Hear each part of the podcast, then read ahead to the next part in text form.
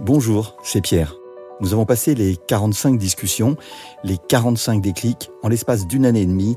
Et mon grand bonheur, c'est lorsque j'en discute avec des auditeurs, chacun en a un préféré, rarement le même. Certains ont des déclics tragiques. J'ai fait une chute de quasiment 9 mètres. C'est comme si j'avais décidé que cet accident, j'allais le transformer en autre chose en fait. Ou insolites. Je me suis retrouvé piégé seul dans ma voiture au moment d'un violent orage. Certains en ont plusieurs. Ma vie a été remplie de déclics. Aujourd'hui, je pourrais donner deux sous-titres à Déclic, le podcast des gens curieux du côté des auditeurs et celui des engagés dans la vie du côté des invités.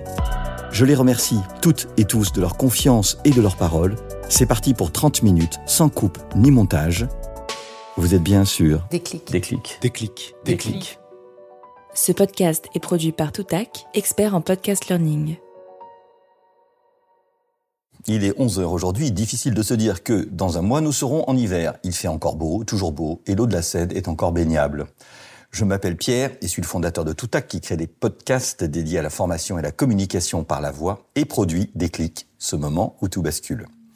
Aujourd'hui, c'est Clara Pichon qui est assise dans le fauteuil à côté de moi. Bonjour Clara. Bonjour Pierre, merci de m'accueillir. Eh ben, je t'en prie. Et si nous sommes là, c'est grâce à Arthur Oboff qui t'a recommandé et que j'avais reçu il y a à peu près six mois. Exactement. Alors quand on s'est parlé cette semaine, tu m'as demandé où tu pourrais garer ton camion. Et oui, tu te déplaces avec ta boutique pleine de bons chocolats, les chocolats Pichon, soigneusement emballés dans ton atelier et tu seras demain au salon du chocolat de Paris. Tout à fait. 24 ans, c'est ça? Bientôt 25, mais c'est ça. Bientôt 25, une passion, plus un confinement, ça donne une création artisanale de chocolat dans ta cuisine et le début d'une aventure en forme de tablette triangulaire au goût traditionnel ou plus originaux comme le morito ou la praline rose. Alors, traditionnellement, je pose une première question et j'ai envie de te demander qu'est-ce que tu aimes le plus dans tout ce que tu dois faire maintenant en tant qu'entrepreneuse?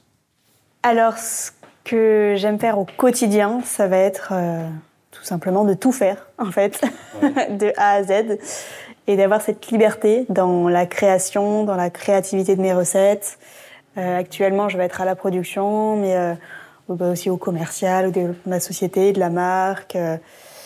donc vraiment, bah, j'aime toutes mes journées puisque c'est moi qui décide de quoi va ressembler ma journée en fait au quotidien. Donc c'est ce qui me plaît. Ouais, de pouvoir pas planifier, mais juste agir en C'est permanence ça, sur tout. agir Ouais. et de se dire voilà chaque action au quotidien peut avoir des conséquences sur la suite. Et donc, tu assumes toutes tes conséquences.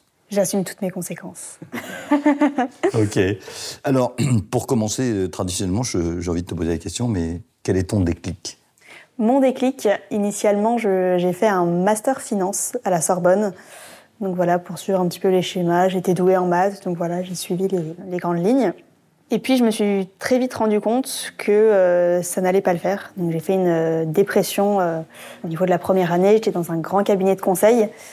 Je me suis dit que toute ma vie derrière un écran, à travailler pour quelqu'un, à la défense, dans une tour, à faire du 9h-21h, ça n'allait pas le faire. J'ai eu le déclic en me disant qu'il fallait que je trouve un travail dans lequel je vais m'épanouir. Ouais. Et j'étais passionnée de cuisine et de pâtisserie. Donc euh, j'ai commencé à faire quelques recettes euh, dans ma cuisine, de tablettes de chocolat. Donc euh, je n'avais pas de connaissances particulières dans le domaine de la chocolaterie. Mais euh, en fait, je m'y suis intéressée et euh, l'aspect créatif et réinventer la tablette de chocolat, ça m'a tout de suite euh, beaucoup plu. Donc voilà, ça a tout de suite fait beaucoup de bruit, vu que je sortais quelque chose d'original. Donc la presse s'en est emparée. Donc voilà, j'ai fait toutes les radios, France 3, BFM. Donc l'engouement a tout de suite été très vite arrivé. Ça a été mon déclic de me dire, euh, je veux vivre de ma passion. Mais est-ce que ce déclic, euh, ça a été un moment précis euh, T'as senti une tablette de chocolat et, et tu te dis c'est ça Ou, ou c'est euh, en six mois que c'est venu? Comment ça s'est passé? Est-ce que t'as un moment qui est référent? Alors le moment, ça a plus été du coup le, le premier confinement où j'ai fait un petit peu ma dépression euh, en amont Ouais. et je me suis dit cette voie-là ne va pas me rendre heureuse. ouais. Donc après, Et pourquoi ça- tu avais l'impression de que ça te rendrait pas heureuse parce que je n'avais pas l'impression d'apporter une valeur ajoutée à, à mon épanouissement personnel tout simplement. J'étais voilà, je travaillais pour quelqu'un, je faisais des tâches qui n'avaient pas de sens pour moi. Ouais. Donc euh, Qu'est-ce que tu faisais? Alors j'étais euh, chez Deloitte. Ouais. J'étais dans la partie euh, recherche et développement. Ouais. Et donc euh, c'était surtout l'aspect juridique, etc. Et non, ça ne le faisait pas du tout. Ça allait pas du tout. Et, et, et quand même, d'être avec des collègues, d'échanger, et ainsi de suite, ça ne te donnait pas suffisamment de sens? Non, je me sentais vraiment trop différente. Je me sentais vraiment dans un autre monde. Quand je leur parlais, j'avais l'impression, euh, ouais, j'avais l'impression qu'ils étaient passionnés par ce qu'ils faisaient. Ouais. Et donc au final, il faut des gens qui soient passionnés par ce qu'ils font dans une entreprise en étant salarié. Mais moi, je, ça me déprimait. Quand je retournais, alors la pause café, c'était toujours très sympa, mais quand je retournais devant mon écran, j'étais pas bien. Et, et ça, t'as attendu d'être euh, chez Deloitte pour t'en rendre compte? C'est-à-dire que quand, quand tu étais dans ton master, ça dure 5 ans quand même, en tout? Avant, j'étais à Lyon, Ouais. donc euh, j'étais en licence Ouais. et j'étais en alternance dans une société qui était euh, génialissime et je me sentais très bien dedans. Ouais. Et là, du coup, je pense que si j'avais eu une société telle que celle-ci en master, peut-être que je n'aurais jamais eu ce déclic. Oui. Mais là, vraiment d'avoir une société où je me sens pas à l'aise dedans, où le travail ne fait aucun sens, je me suis dit, euh, ça va pas le faire. S'il n'y avait pas eu le confinement, tu aurais euh, quand même créé les chocolats pichons Alors, pas de la même façon, je pense. Ouais. Parce qu'avec le confinement, j'avais la chance d'être en télétravail et d'avoir Ouais. mes cours en distanciel. Donc, euh, mes cours étaient à Paris et je venais à Paris seulement pour mes partiels. Et du coup, j'avais cette chance d'être euh, chez moi.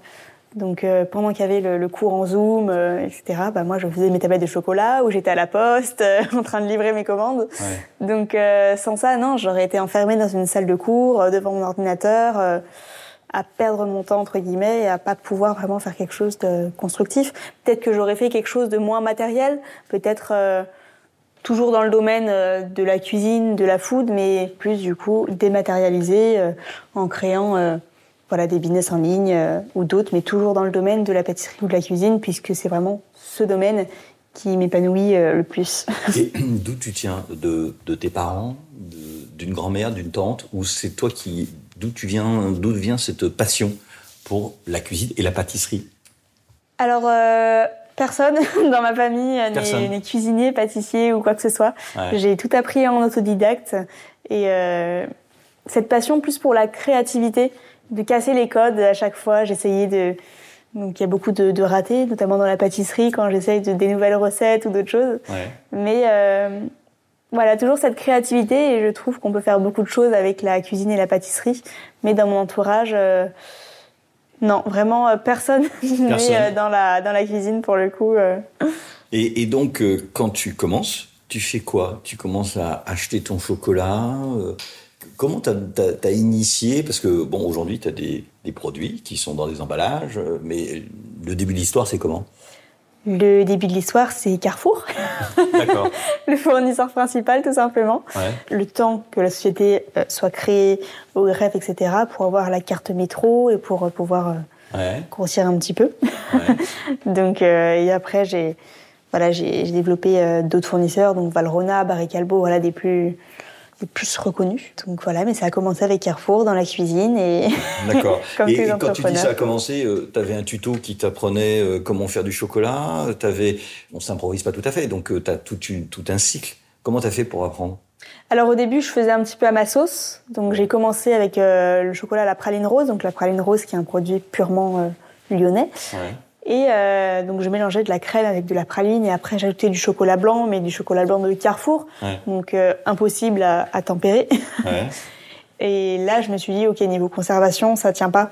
Donc c'est en faisant en fait des essais de diverses manières que je me suis rendu compte euh, de mes erreurs et que j'ai développé euh, de meilleurs produits qui se conservent dans le temps. Et, euh, Et ça t'a pris combien de temps En fait, la phase de R&D où je, je brûle les casseroles, je, j'ai fait, du chocolat qui... Enfin, je sais pas si c'était, le cas, mais... C'est exactement ça. Bah, c'était de laisser erreur en, en continu. Même encore maintenant, j'apprends euh, sur des recettes, je les améliore, je change des petits points. Donc euh, la R&D, je pense que c'est vraiment euh, en continu.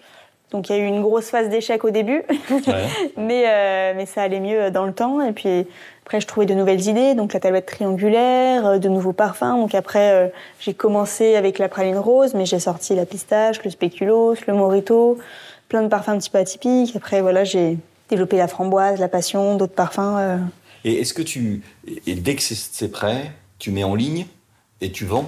Oui, tu fais pas de phase de test, consommateur Ah, de test, ça va être ma famille, donc Ouais. je vais faire goûter. euh, Ouais. Est-ce que t'aimes bien ça? Oui, ok.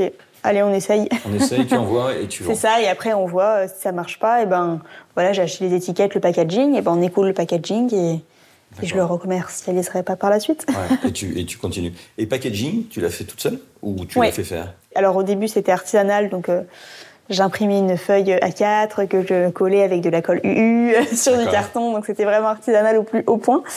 Et après oui, je les ai euh, fait faire, mais au niveau du design, euh, de la charte graphique, etc., c'est moi qui ai tout fait. T'as tout fait. Mais euh, le plus gros problème, c'était surtout les emballages triangles, puisque trouver euh, quelqu'un qui puisse faire des emballages triangles personnalisés, c'était beaucoup plus compliqué.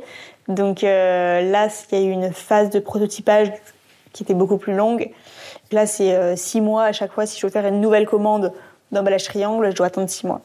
D'accord. Et, et au- aujourd'hui, euh, l'emballage triangle, tu t'imagines le voir dans des supermarchés Parce que ça tient, c'est déjà plus compliqué. C'est quoi ton, ton, ton ambition C'est que de faire de l'artisanat très haut de gamme? Quand tu as envie d'avancer? Alors, dans les supermarchés, non. Dans les épiceries fines, Ouais. dans, euh, voilà, dans des lieux beaucoup plus haut de gamme. Là, c'est vrai que je me développe beaucoup euh, en France. Aux États-Unis, ils aiment beaucoup euh, l'aspect triangulaire et j'ai beaucoup euh, de commandes via des plateformes de revente, donc faire wholesale, encore store. À l'étranger, c'est ce qui plaît énormément, les triangles. Mais voilà, développer ma marque sur des points de vente, épicerie fine, revendeurs dans des box, sur des marketplaces. À terme, oui, j'aimerais ouvrir une boutique. Pour le moment, c'est pas ma priorité. J'essaye plus de me développer. Mais à terme, ouvrir une boutique, mais pas être en supermarché. Pas du tout. J'ai eu des propositions, mais euh, je ne vois pas de code barre sur une tablette. Je trouve que ça, ça enlèverait le côté artisanal, ça enlèverait le côté euh, marque de luxe. euh, parce qu'une tablette à 8,90€ en supermarché, je pense pas qu'il y ait forcément une, une demande. 8,90 Ouais, Ouais. c'est- D'accord. Et comment tu fais, maintenant que tu as, avancé euh, dans, dans ton histoire, est-ce que tu as une finesse de goût sur le chocolat que tu achètes? Tu parlais de deux fournisseurs tout à l'heure. Comment tu fais cette sélection initiale? Sur euh, l'originalité. Tout simplement. Donc, euh, je vais pas développer forcément une gamme de chocolat noir euh, grand cru. euh, J'ai une gamme de chocolat noir, une gamme de chocolat au lait. Mais après, ça va être des parfums originaux que les personnes n'ont jamais goûté. J'essaie vraiment de prendre chez chaque fournisseur des produits que les personnes n'ont pas l'habitude de goûter. Donc, thé matcha, euh, chocolat rubis, qui est un chocolat naturellement rose, que très peu de personnes connaissent, euh, chocolat à la passion, à la framboise, des recettes que j'ai créées comme la pistache, la praline rose, voilà. Donc j'essaye vraiment de créer des choses qu'on n'a pas l'habitude de voir et qu'on va retrouver que chez les chocolats pichons. Et comment, comment tu te finances? Parce qu'il a bien fallu mettre un peu d'argent dans l'affaire. Tout à fait. Ouais. Alors j'ai fait toutes mes études en alternance. Euh, J'étais dans une très belle boîte euh, avant Deloitte. Ouais. J'avais euh, beaucoup de primes et donc j'ai pu économiser 30 000 euros sur mes quatre années d'alternance. Donc ça m'a beaucoup financé. Et euh, sinon après j'ai emprunté à la banque parce que vu qu'on on a un apport de 30 000 euros, forcément la banque nous fait un peu plus confiance que si on a 2 000 euros. euh. Et, et quel regard euh, porte euh, ta famille sur ce que tu fais? Euh, Ils te voyaient peut-être dans la finance, puis là ils te voient faire du chocolat. Comment ça se passe?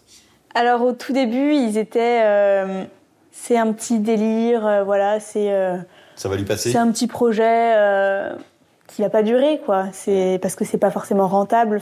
C'était pas forcément rentable au début, puisque voilà, forcément sur une tablette, on va pas faire autant de marge que sur un produit ou un service, tout simplement. C'était très dubitatif et mon père était fier de dire que sa fille était à la Sorbonne, chez Deloitte. Et là, euh, de dire que sa fille fait des chocolats, euh, Ça passait pas? C'est moins, c'est moins valorisant pour lui. D'accord. Mais là, il commence à voir que ça marche de plus en plus, que euh, je fais des ateliers, euh, parce que je fais aussi des ateliers, je vais au sein des entreprises pour faire des ateliers chocolat. D'accord. Donc j'ai fait la SNCF pour 250 personnes. euh, je vais faire voilà des des gros contrats. J'ai signé euh, 3500 tablettes en novembre dernier. Là, ils me recommandent 2000 tablettes. Donc euh, Hmm. Ils se disent quand même, quand ils voient partir des palettes devant le laboratoire, ils disent ça commence à, à fonctionner. Et, et tes amis, ils t'ont soutenu ou Mes pas? amis, oui. Parce que c'est c'est valorisant d'être entrepreneur. C'est valorisant. C'est valorisant, surtout quand on a euh, des retours de presse où on se dit ah bah peut-être que Il y a des gens qui aiment ce qu'on fait. Après, euh, bah, j'ai été soutenue par, euh, par Arthur, Ouais. beaucoup. D'ailleurs, ça m'a soutenue vis-à-vis de ma famille parce que c'était un petit peu le seul qui me soutenait et qui me disait non, t'inquiète, c'est normal, euh, continue. Ouais. Donc ça m'a bien aidé. Ouais. Et, et, et tu te dis euh, par moment, euh, bah, ça pourrait planter quand même en histoire? Ça pourrait planter. ou, ou, ou tu n'y penses même pas? Je me dis dans tous les cas, ce sera une histoire qui m'aura apporté sur euh, plein de, de plans, qui m'a fait découvrir de très belles personnes. Et je pense pas que j'arrêterai. Peut-être qu'un jour euh, je vais sous-traiter et que ce sera plus moi, et je l'espère très prochainement, que ce soit plus moi qui soit euh, voilà, à 100% dans la production de chocolat. Mais non, je me dis pas euh, que ça s'arrêtera. Pour moi, les chocolats Picheron ne s'arrêteront jamais.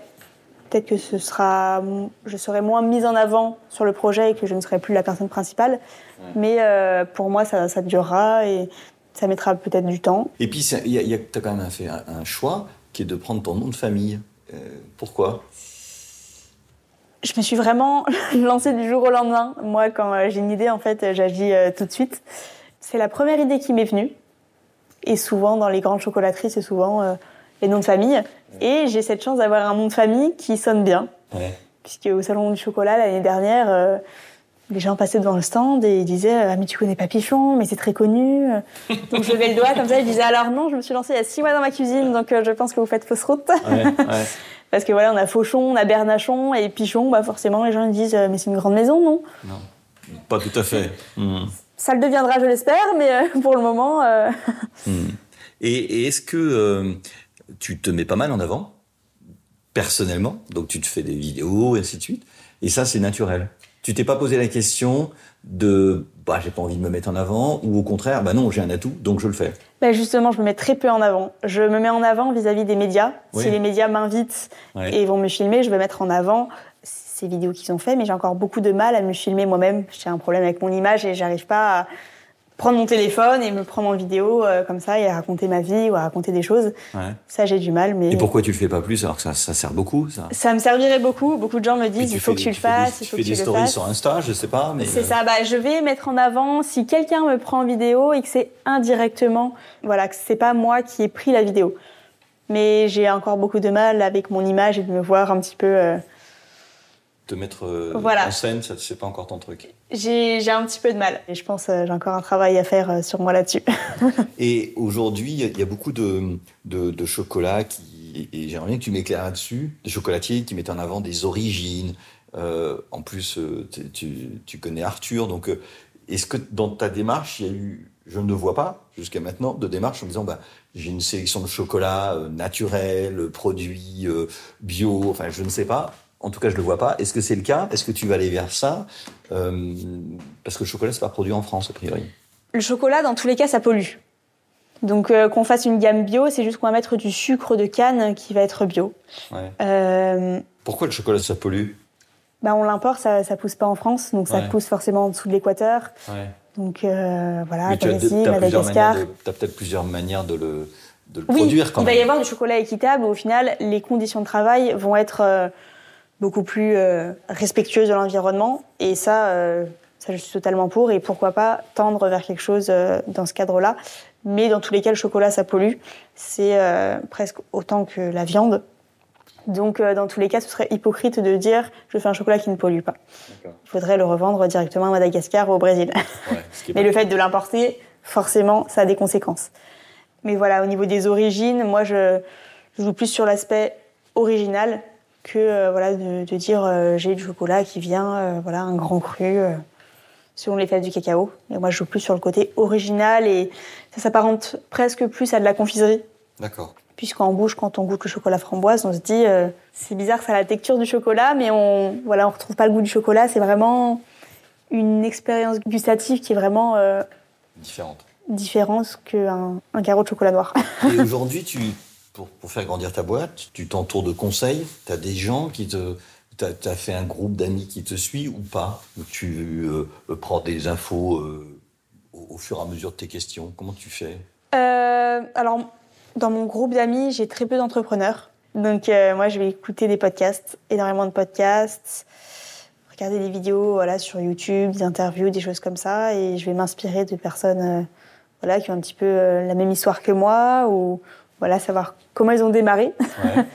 Mais euh, non, je vais très peu euh, avoir euh, d'entrepreneurs à mes côtés. Donc, et, et, maintenant, quand tu te projettes sur tes futurs goûts, tu te dis, je vais aller chercher des trucs en Asie, en Inde. Tu, comment tu vas, tu vas avancer dans ta gamme? Tu as déjà des idées, en fait? Avancer dans ma gamme, toujours sur le côté original. Donc peut-être qu'en dehors du côté triangulaire, voilà, je vais développer d'autres formats originaux.